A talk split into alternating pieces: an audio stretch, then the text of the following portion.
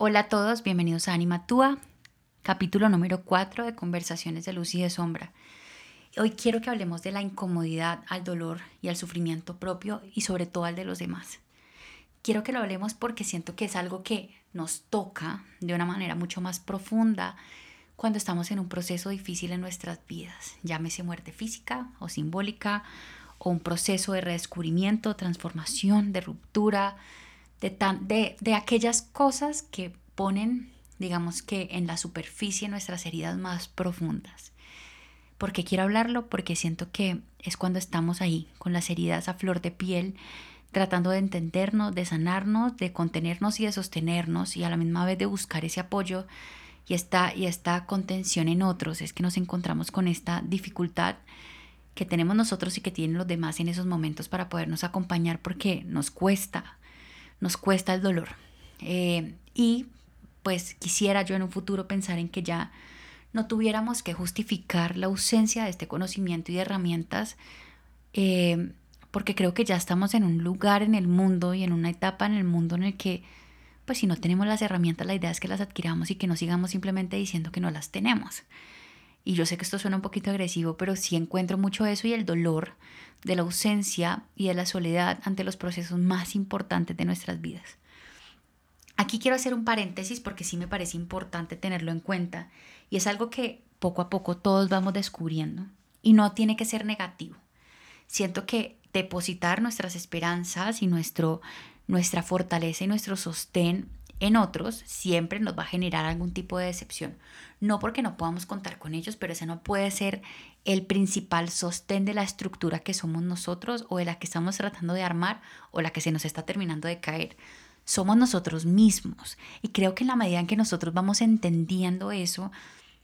la compañía y el apoyo de los otros se hace más como, como una ayuda y no como lo esencial para avanzar. Esto me parece importante porque, claro, hay una cosa súper súper clave y es que las demás personas, independientemente de si toleran el dolor y el sufrimiento, también tienen su vida, su universo que viene con sus heridas, con sus virtudes, con sus problemas, con sus dificultades y no siempre las personas van a estar para nosotros de la manera en que nosotros lo queremos o lo esperamos y entenderlo también está bien. Ahora bien, pasando a la parte de las incomodidades y de las molestias, yo soy la principal que les puedo decir que yo sufría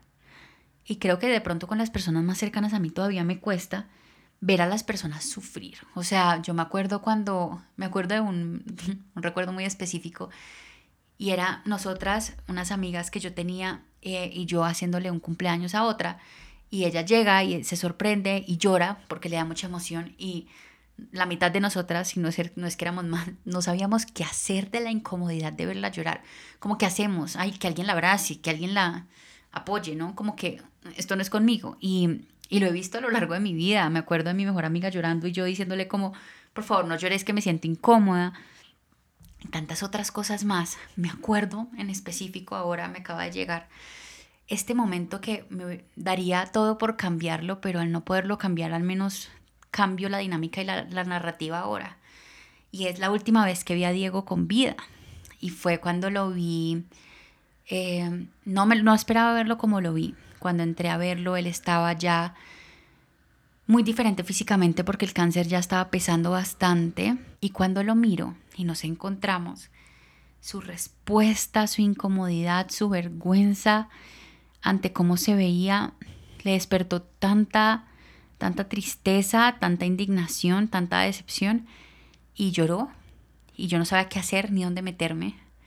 Y aparte sentía que llorar no era la respuesta que le estaba esperando. Eh, me acuerdo que contuve todo el llanto posible y le dije, ya vengo, me fui a llorar a otra habitación, lloré y volví, fingiendo que nada estaba pasando y muchas veces yo creo que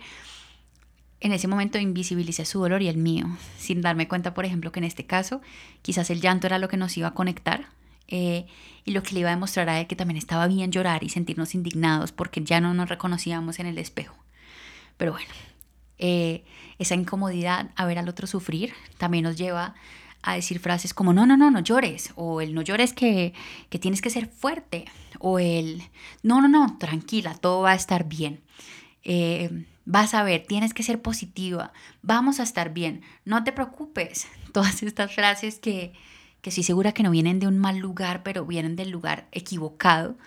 en el sentido de que buscan cancelar de alguna manera este, este sufrimiento y este dolor porque se nos hace incómodo para nosotros y también porque se nos hace incómodo que el otro lo siente y no sepamos qué hacer con él. Y creo que todas las personas en alguna medida, en mayor o menor medida, se han tenido que enfrentar a este tipo de comentarios y es como, tranquila, no pasa nada, todo va a estar bien. Cuando a veces uno lo que necesita es que alguien se le sienta al lado y le diga, sí, todo está horrible, eh, pero tenemos que ver qué vamos a hacer con esto, o dale, llora, o dale, está bien estar así, ¿no? Como esa parte que nos, que, que nos hace más humanos, más empáticos, más compasivos sobre todo. Pero yo siento que si bien no podemos generalizar, para mí la mayoría de estas circunstancias sí se reducen un poco a, al miedo, al miedo al dolor, ya sea al mío o el del otro, al sufrimiento, a, al no saber qué hacer porque es que si desde pequeños nos están diciendo que tenemos que tener cuidado porque no nos podemos lastimar, creo que eso nos deja un mensaje muy claro de cómo tenemos que huir a toda costa del dolor, de la dificultad, de la molestia, de lo incómodo y de lo difícil. Y eso nos hace, yo creo que un poquito, un poquito incapaces eh, en muchos sentidos, sobre todo emocionalmente, de enfrentarnos a esos momentos, que termina siendo como esta baja tolerancia a la emocionalidad y al dolor. Siento que a lo largo de mi vida, y siento que obviamente Anima me regaló la posibilidad de ser testigo del dolor del otro y de no sentirme incomodada por él, sino encontrar en esos espacios la oportunidad para honrar lo que se siente, porque en la vida siempre vamos a tener una mezcla de emociones todo el tiempo, y si solamente honramos lo, bonito, lo sencillo, lo que fluye, lo que no molesta y lo que no incomoda, nos estamos, estamos casi que dejando por fuera más del 50% de nuestras vidas. Y no tiene ningún sentido, ¿no? Porque al final cuando nosotros estamos en procesos como, como la mayoría de las personas que me están escuchando, que es un duelo,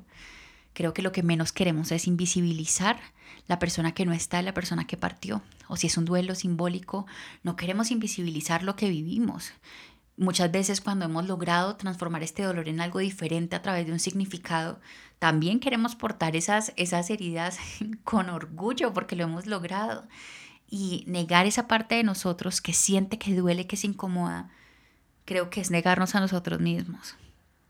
Y no es fácil, ¿no? No es fácil precisamente por cómo nos han criado sentarnos con alguien y poderlo acompañar en su dolor y poderlo sentir, poder sentir su dolor y reconocer que no es fácil, reconocer que duele y que cuesta, pero al menos darnos la oportunidad de tener conversaciones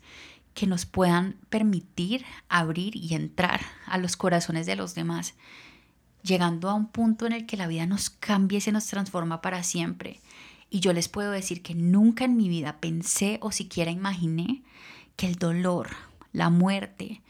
el sufrimiento, lo difícil, lo doloroso, la nostalgia y el vacío fueran a ser maestros de tantas cosas bonitas que la vida también nos está entregando.